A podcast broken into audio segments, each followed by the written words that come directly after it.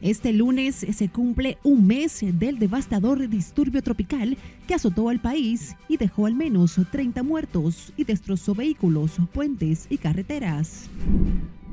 Centro de Operaciones de Emergencias eleva alerta por las lluvias ante posibles inundaciones y desbordamientos de ríos, arroyos y cañadas. Parece que vio el carro casi llegando a su línea. Familiares de jóvenes atropellados en carretera de Manoguayabo piden a las autoridades apresar conductor que se dio a la fuga. En condición estable se encuentran los heridos durante caída de valla publicitaria en Santiago. Participación Ciudadana pasa balance a las luces y sombras del gobierno y resalta avances en materia de transparencia, lucha contra la corrupción y la impunidad y senadores entrevistarán esta tarde a los funcionarios del gobierno que trabajaron en la renegociación del contrato entre el gobierno y Aerodom.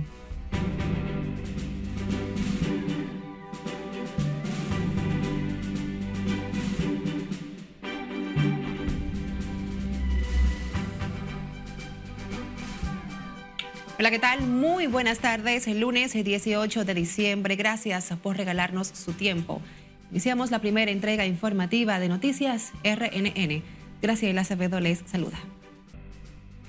Este lunes se cumple un mes del devastador disturbio tropical que dejó un saldo de 30 personas fallecidas, de acuerdo con los datos oficiales, además de varias localidades incomunicadas, viviendas destruidas, caos en zonas exclusivas, barrios y residenciales, así como daños en estructuras viales por las lluvias que una vez más mantuvieron en vilo durante horas a toda la población. Scarlett Cuchardo tiene la historia.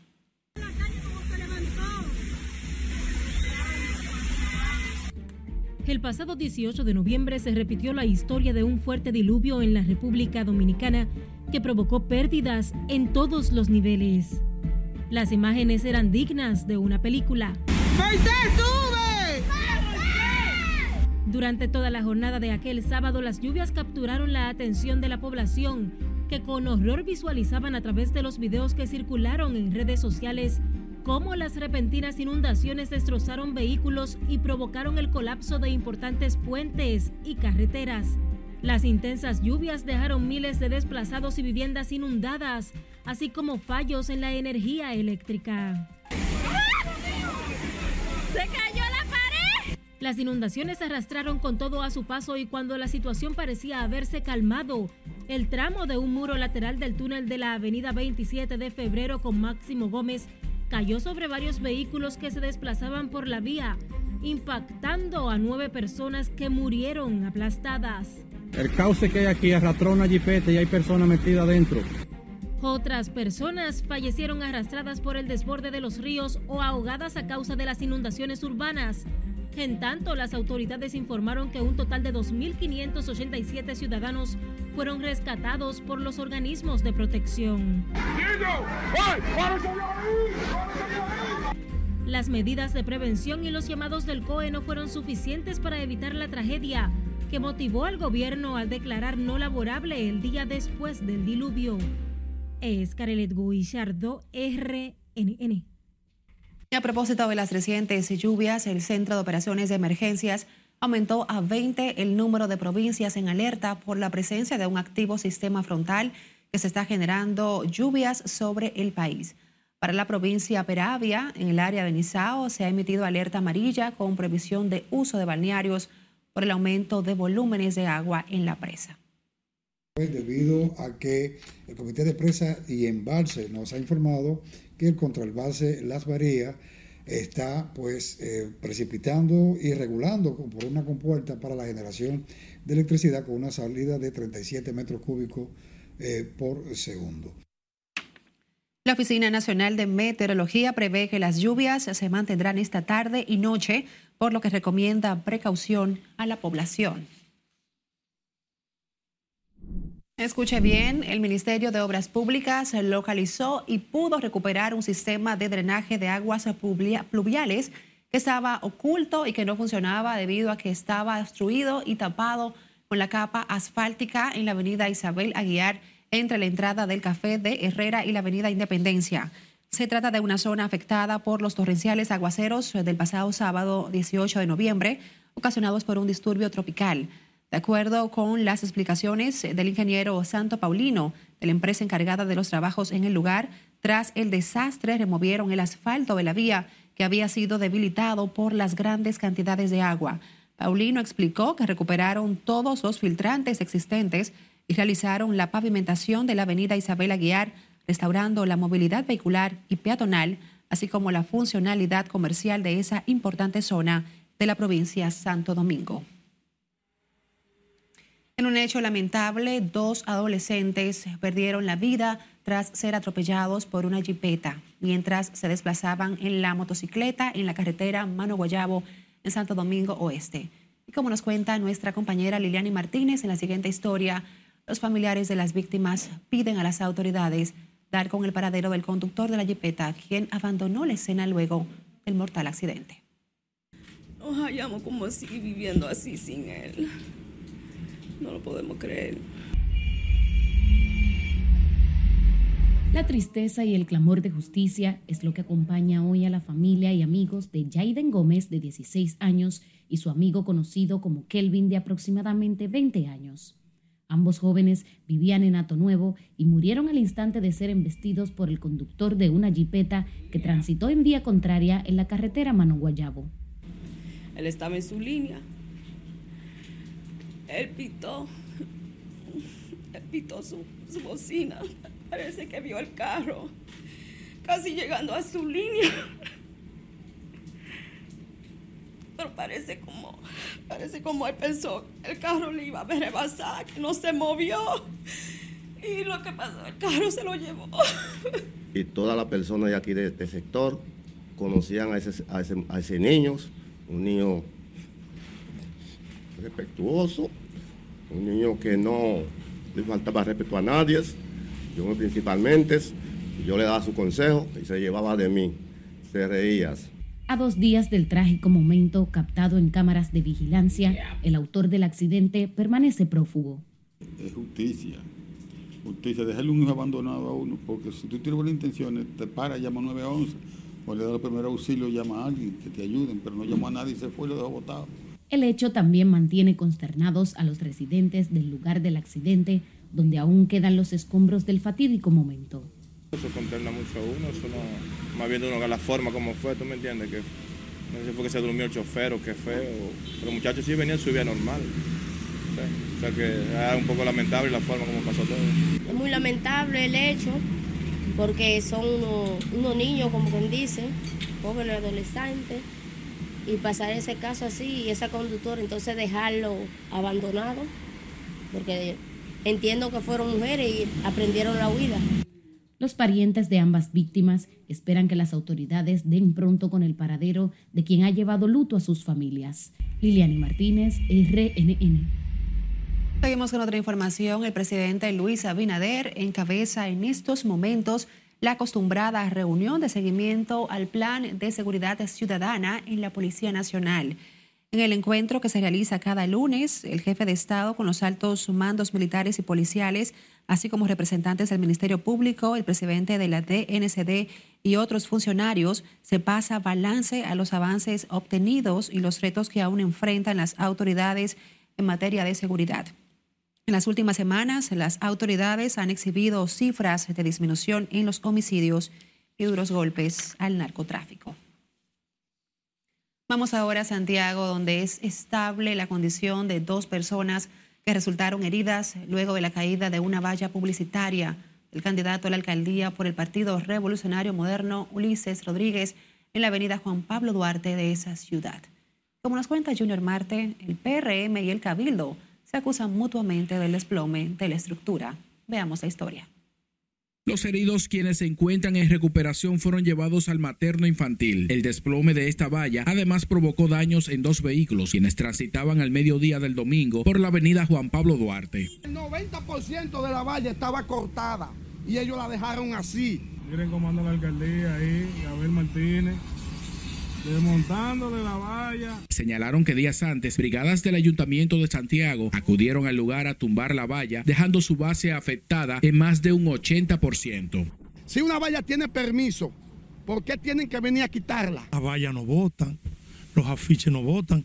Lo único que nosotros lamentamos es el hecho que ocurrió que pudo terminar en mayor desgracia, porque hay dos personas heridas, a un vehículo le rompió el cristal y una puerta, y otro también eh, sufrió lesión. Mientras el ayuntamiento, tras lamentar lo ocurrido, le advertía al candidato a la alcaldía el retiro de la valla debido a que se encontraba ilegal en la zona. Y él pidió que se le permitiera que la valla se dejara ahí y que él se comprometía a retirarla el sábado. No ocurrió de esa manera. Ya la valla había sido, eh, diríamos, eh, debilitada con el sentido de que se, se había se estaba buscando la manera de retirarla. Ayer el candidato a la alcaldía, Ulises Rodríguez, visitó a los afectados por el desplome de la valla y se comprometió a cubrir los daños. En Santiago, Junior Marte, RNN. El empresario sanjuanero José Valenzuela realizó un acto junto a su equipo político en el que ofreció su apoyo a la reelección del presidente Luis Abinader y a los candidatos municipales y provinciales del Partido Revolucionario Moderno en la provincia de San Juan. Valenzuela, junto a dirigentes del PRM en las matas de Farfán, aseguró que producto de la buena gestión del gobierno que a su juicio ha realizado el mandatario, seguirá dirigiendo a la República Dominicana más allá del 2024. Nosotros tenemos compromiso que después de Dios, candidatos que están en esta mesa van a ser ganadores. Que nosotros vamos al ayuntamiento y no he buscado suelo que va al ayuntamiento, vamos todos para el ayuntamiento. Dejemos atrás la indiferencia. El PRM es la ruta a seguir. Hombres y mujeres unidos por un mejor partido, por un mejor país.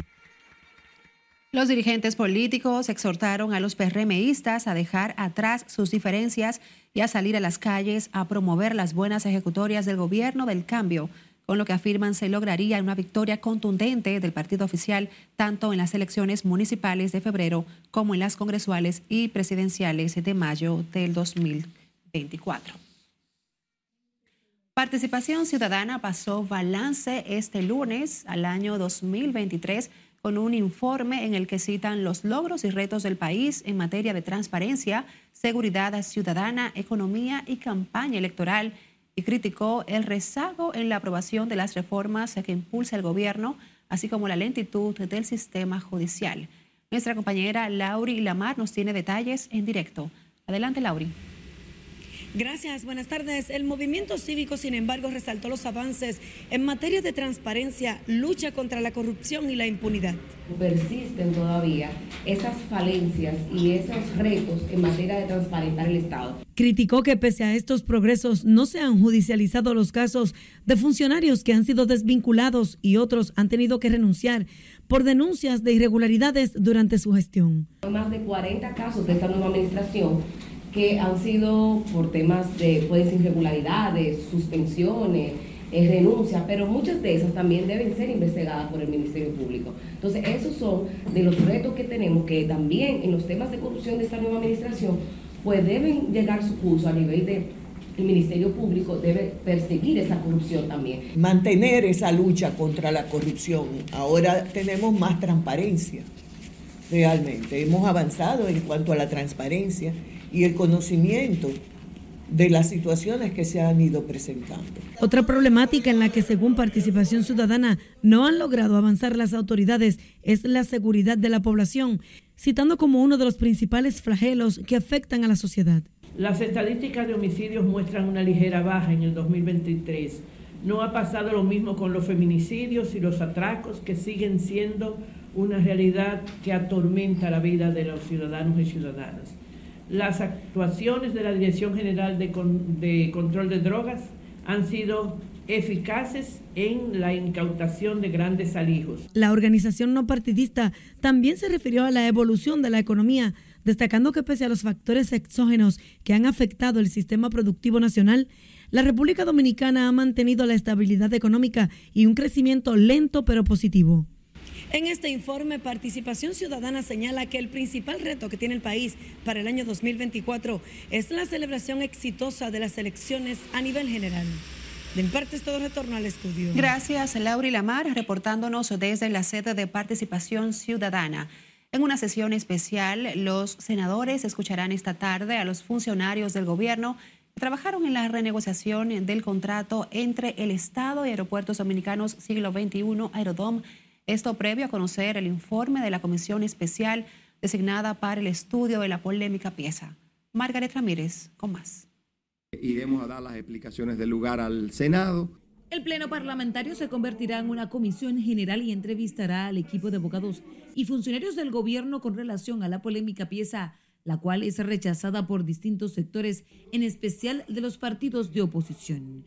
Para el ministro de la Presidencia, Joel Santos, el tema ha sido politizado por los partidos políticos para ganar puntos en medio del escenario electoral. Que el tema, por estar en una situación, en una contienda electoral, pues ha sido eh, politizado. Se, las razones que ellos han dado todas se han explicado y eh, pues yo entiendo que el Congreso deberá continuar su, su curso, su proceso. El encuentro está pautado para las 2 de la tarde y ocurren momentos en que el Senado tiene pendiente la aprobación del proyecto de ley de presupuesto general del Estado para el 2024 y sus dos adendas, una de ellas derivadas del referido acuerdo. Eso es eh, con la idea de que el país conozca en detalle cómo se llevó a cabo ese contrato y, el contenido del mismo. Los contratos en el Congreso Nacional se aprueban o se rechazan. La renegociación del contrato son propios de los estados. En el caso de Rodón, esta es la tercera, la tercera adenda. O sea, otros gobiernos le hicieron dos, dos adendas y concesionaron eso. Eh, ya otras administraciones han renegociado. Entre los funcionarios que hoy serán entrevistados por el Senado están los juristas Franklin Baez Brugal, José Luis Taveras y José Luis Polanco, quienes participaron en la redacción del documento. El proyecto de ley de la Concepción lo remitió el Poder Ejecutivo al Congreso Nacional y ya fue aprobado por la Cámara de Diputados. Margaret Ramírez, RNN. Vamos a nuestra primera pausa. Al volver, intercambio comercial entre haitianos y dominicanos se desarrolla con normalidad en Dajabón. Además, Milagros Ortiz Bosch recibe alta médica tras ser ingresada por virus del COVID en Estados Unidos. Aquí los detalles.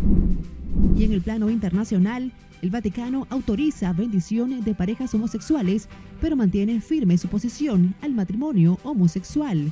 Los detalles al regreso. Esta es la primera emisión de Noticias RNN.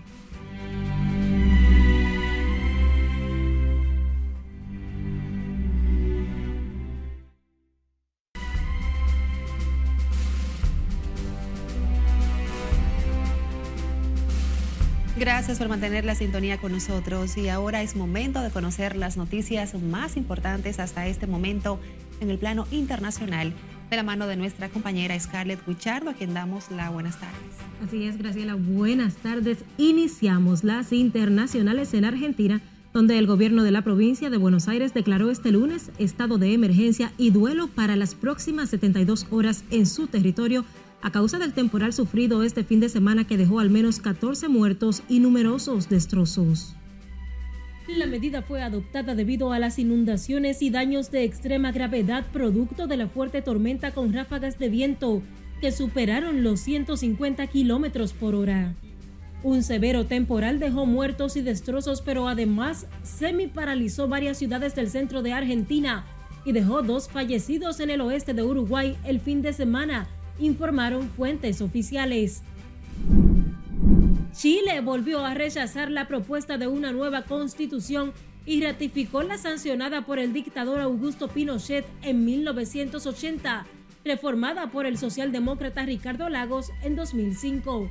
Los cuatro años de discusión constitucional que se iniciaron tras las masivas protestas de octubre de 2019 muestran a un país que le da la espalda a proyectos polarizantes, según analistas. En España, varias escuelas internacionales, entre estas francesas y británicas, recibieron correos electrónicos con amenazas de bomba el fin de semana. Y aunque la policía cree que se trata de una serie de falsas alarmas, algunos de los centros afectados decidieron no abrir sus puertas este lunes como medida de seguridad. Además, los colegios activaron un protocolo e iniciaron una investigación para esclarecer quién está detrás de esta acción. Al menos 100 personas murieron en Jabalia, en el norte de la franja de Gaza, y otras tantas se quedaron atrapadas bajo los escombros tras bombardeos del ejército de Israel durante la noche, según informó este lunes el Ministerio de Sanidad del enclave. Las tropas israelíes han asediado, atacado y ocupado varios de los hospitales más importantes del enclave palestino, argumentando que bajo sus instalaciones hay túneles o infraestructuras del grupo islamista Hamas. El Vaticano autorizó por primera vez este lunes en un documento oficial la bendición de parejas del mismo sexo y en situaciones irregulares para la Iglesia Católica, manteniéndose no obstante firme en su oposición al matrimonio homosexual. En el texto, el prefecto de esa congregación, el cardenal argentino Víctor Manuel Fernández, respondió que se puede entender la posibilidad de bendecir a las parejas en situaciones irregulares y a las parejas del mismo sexo sin convalidar oficialmente su estatus ni alterar la enseñanza de la Iglesia sobre el matrimonio. Finalizamos con este video viral en redes sociales que muestra a un robot de la policía china equipado con cámaras de 360 grados con reconocimiento facial patrullando las transitadas calles de la ciudad de Shenzhen. El curioso vigilante se desplaza con sus cuatro ruedas por una transcurrida calle peatonal comercial y es capaz de andar 80 kilómetros y controlar a más de 200 sospechosos por día. Una investigación previa realizada por las autoridades de China arrojó que esto representa más de 10 veces la carga de trabajo promedio de un oficial policial humano. Así eh, informó esto el, gigante, el gigantesco asiático. Vamos a ver cómo va evolucionando, Graciela, este equipo. Wow, interesante. Vamos a ver, cómo dices, más adelante, cómo va fluyendo todo el proceso. Veremos. Gracias, Scarlett, como siempre. Hablemos ahora de la directora general de Ética e Integridad Gubernamental, Milagros Ortiz Bosch. Recibió este lunes el alta médica tras ser ingresada en un centro de salud de Estados Unidos afectada por el virus del COVID-19. La información fue dada a conocer por el director de Estrategia y Comunicación Gubernamental y vocero de la presidencia, Homero Figueroa, quien explicó que de acuerdo con el reporte médico, Ortiz Bosch se mantuvo sin dificultad respiratoria, comiendo bien y en excelente ánimo. Además, señaló que sus estudios de imágenes y análisis de laboratorio muestran resultados satisfactorios. La funcionaria fue diagnosticada con la enfermedad del COVID después de que en su participación en la Convención Anticorrupción de las Naciones Unidas en Atlanta, Georgia, presentara síntomas de cansancio, congestión nasal, dolor de garganta y fiebre moderada. La migración de dominicanos y otros latinos presenta un incremento en los últimos años de personas que ponen en riesgo sus propias vidas en busca de mejores oportunidades de desarrollo. En ese sentido, preocupada la Mesa para la Migración llamó a las organizaciones de las Naciones Unidas a enfrentar con determinación la arriesgada movilización de miles de personas. Siledis Aquino nos cuenta más. República Dominicana está entre los países que han sufrido el dolor por la pérdida de sus nacionales en la travesía del sueño americano. Entre los casos más recientes está la muerte de más de una decena de vanilejos que perdieron la vida en la famosa Vuelta por México. Casi el 0.9% de los venezolanos que han salido han muerto allí en la selva eh. Pero Dominicana tiene doble desafío con la migración por la cantidad de extranjeros ilegales, especialmente de nacionalidad haitiana que ingresan al país y que piden regularización. Hemos tenido procesos de normalización migratoria, pero en cuanto a la ejecución, la operación como tal, eh, hemos tenido retroceso. Me explico. En el plan de regulación migratoria, miles y miles de haitianos, inmigrantes de otras nacionalidades no han podido eh, eh, renovar su documento. También Venezuela, Guatemala y Haití se agregan a los países hispanos con mayor migración, por ello el pedido de acción a la ONU.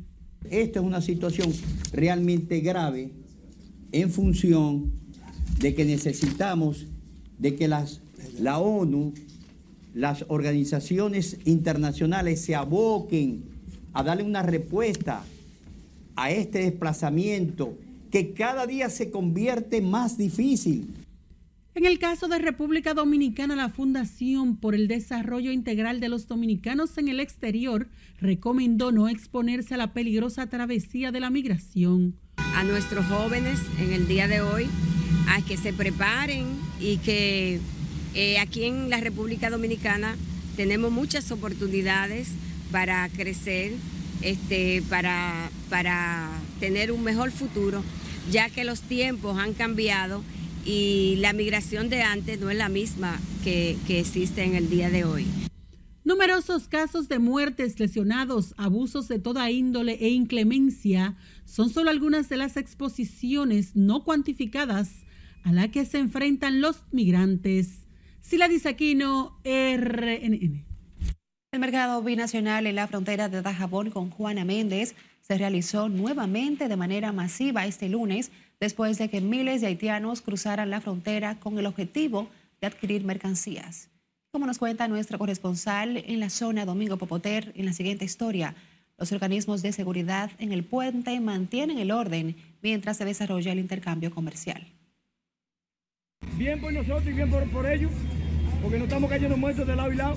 La economía en la zona fronteriza comienza a recuperarse paulatinamente y es que el intercambio comercial sigue desarrollándose de manera regular, aunque no con la presencia de haitianos que acostumbran a participar en la feria binacional. mercado cuando están cerrados no hay vida para los, para los principalmente para los pobres.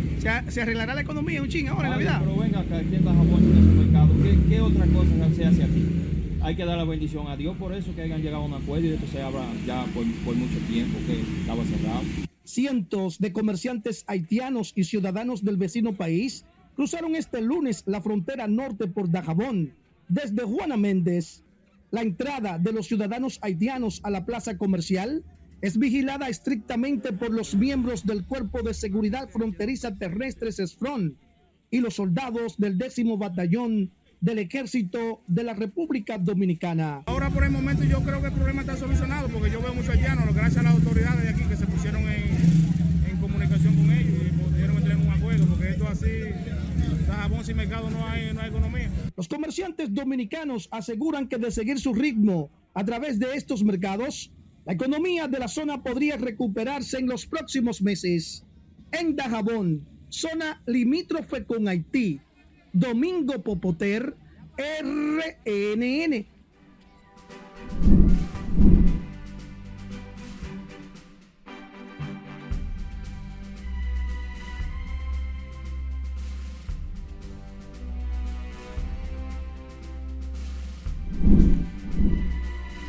Un juez dictó un año de prisión preventiva contra un hombre identificado como Jimmy Núñez acusado de asesinar en una gallera a Jeudy Francisco Valdés Valdés un hecho ocurrido el pasado 8 de diciembre del presente año en el municipio de Villa Isabela. Las investigaciones del Ministerio Público establecen que el hecho ocurrió tras la discusión de la víctima, Valdés Valdés, con una persona solo identificada como Bebo, cuando ambos se encontraban en un club donde se realizaban peleas de gallos. Allí se registró una pelea donde Núñez se movilizó dentro del club gallístico ubicándose detrás de Valdés Valdés, a quien le disparó por la espalda y no conforme con herirlo, se acercó nuevamente a la víctima, realizándole varios disparos a corta distancia que le provocaron la muerte. La medida de coerción impuesta deberá ser cumplida en el Centro de Corrección y Rehabilitación de San Felipe. Vamos a nuestra última pausa. Cuando retornemos, les contamos del enfrentamiento a botellazos en las afueras de un centro de diversión en Puerto Plata. El director del Hemocentro Nacional explica cuál es la situación real del déficit de sangre en República Dominicana. Más al volver, mantenga la sintonía con la primera emisión de noticias RNN.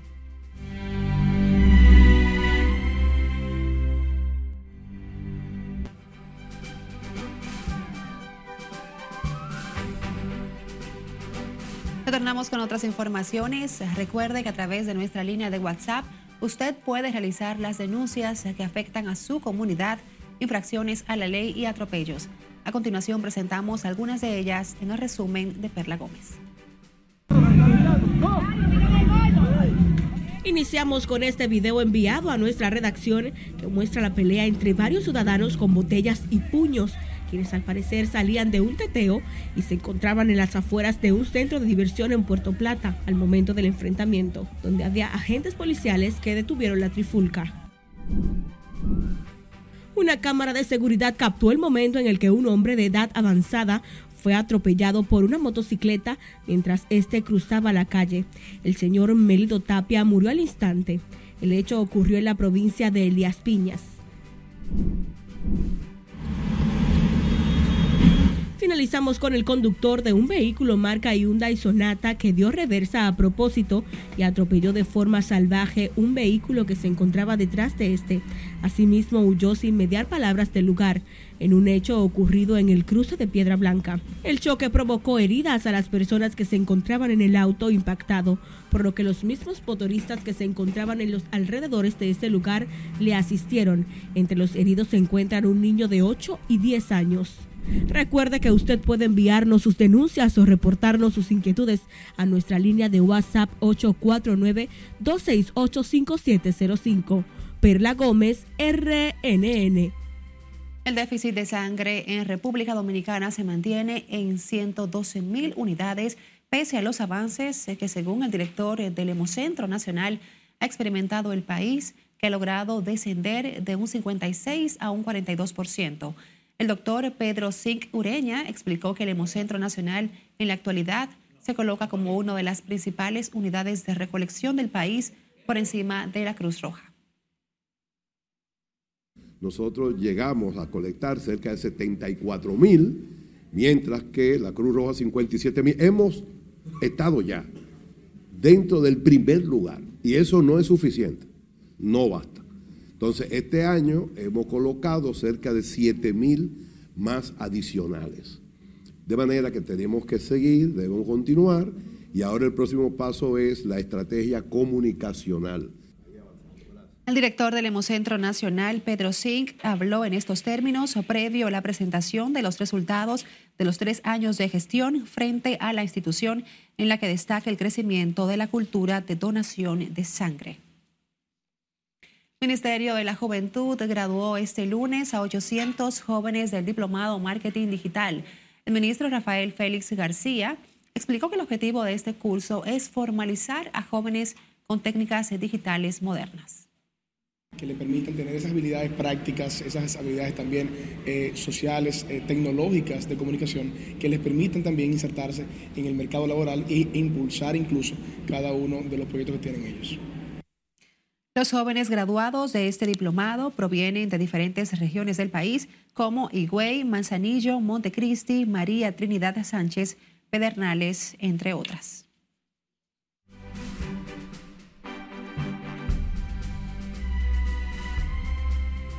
Buenas tardes mi gente, buen provecho para todos y a los que ya comieron, ¿verdad?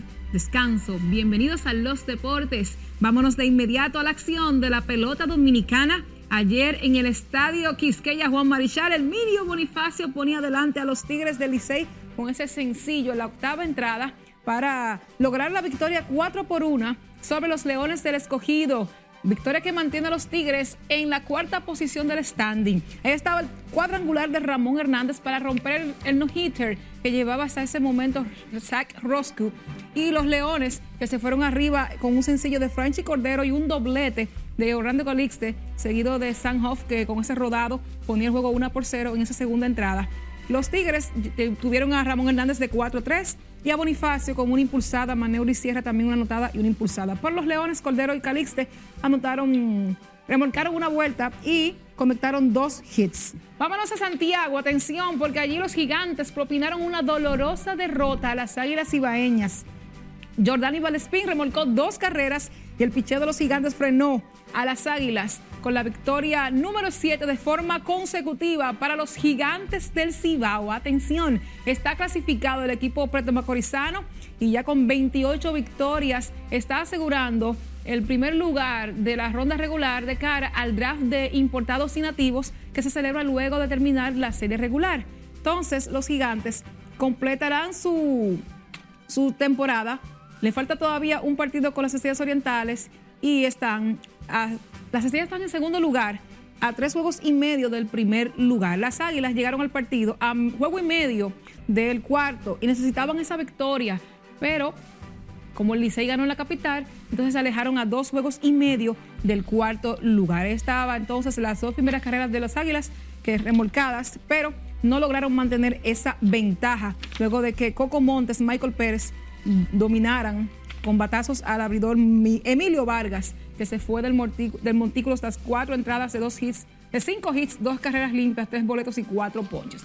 Vamos a ver cómo están las posiciones, cómo quedan luego de esos dos partidos celebrados ayer. Las estrellas y los toros estaban libres. 28 y 17 para los gigantes en el primer lugar, 24 y 20 para las estrellas en el segundo, los leones del escogido 23 y 23 en el tercero, los tigres en el cuarto con 22 y 23, águilas en el quinto con 20 y 26 y los toros 18 y 26 en el sótano.